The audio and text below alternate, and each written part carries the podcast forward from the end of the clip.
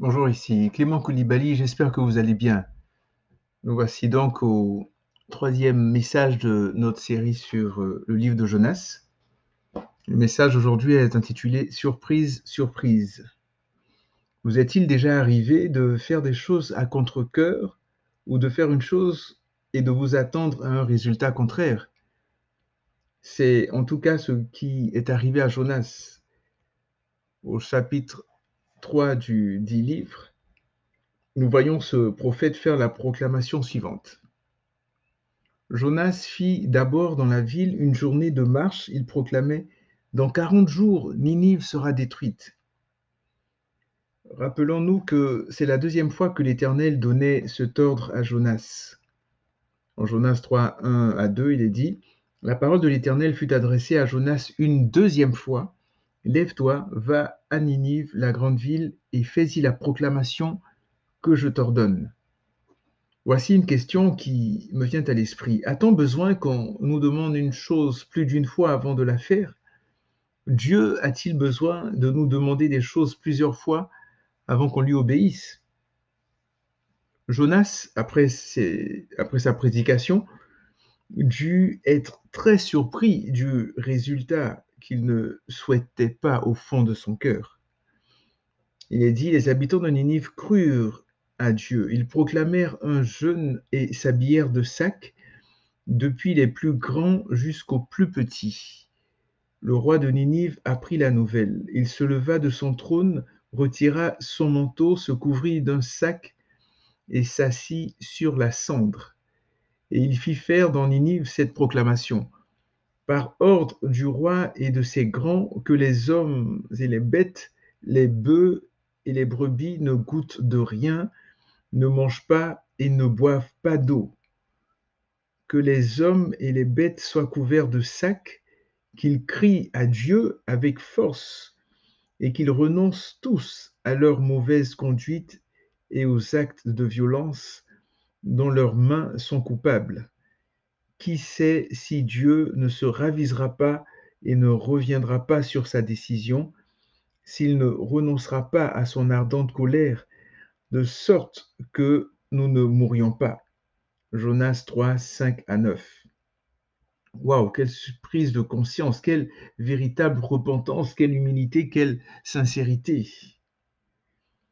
Toute la population s'est repentie, a jeûné et a même fait jeûner, ils ont même fait jeûner les animaux, vous vous rendez compte le, cœur d'un Ninivite était tellement mauvais, même le cœur des animaux au sein de cette ville. Ils ont vraiment expérimenté ce passage très connu des Écritures en 2 Chroniques 7, 14.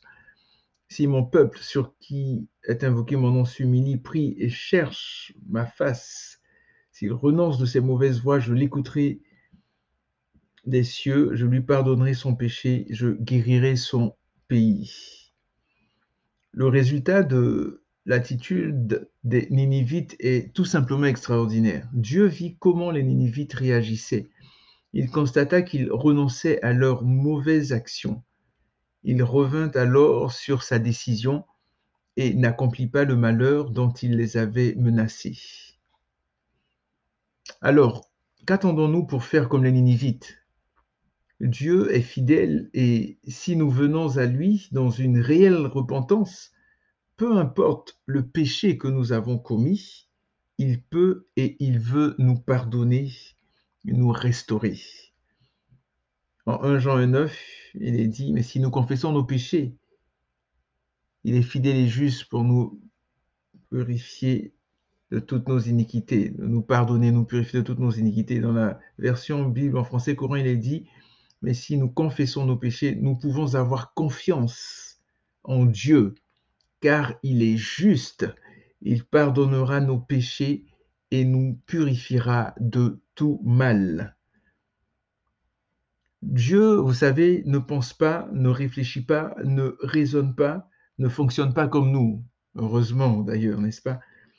En Ésaïe 55, 8 à 9, il est dit, En effet, dit le Seigneur, ce que je pense n'a rien de commun avec ce que vous pensez, et vos façons d'agir n'ont rien de commun avec, le avec les miennes.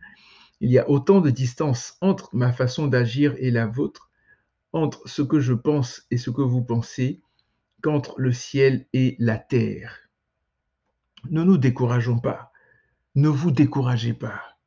Vous savez, une phrase que j'aime dire, que j'ai apprise, il est toujours trop tôt pour abandonner. Il est toujours trop tôt pour abandonner. Même les cheveux de nos têtes n'abandonnent pas. Ils continuent à pousser, à pousser. Même les ongles de nos mains, de nos pieds continuent à pousser. Il est toujours, toujours, toujours trop tôt pour abandonner. N'abandonnez pas. Que ce soit vous personnellement qui traversez des moments difficiles ou un proche, approchez-vous du trône de la grâce afin d'être secouru par votre Papa Tout-Puissant qui vous aime tant. Portez-vous bien, que Dieu vous bénisse et n'oubliez pas, Jésus revient très très très bientôt.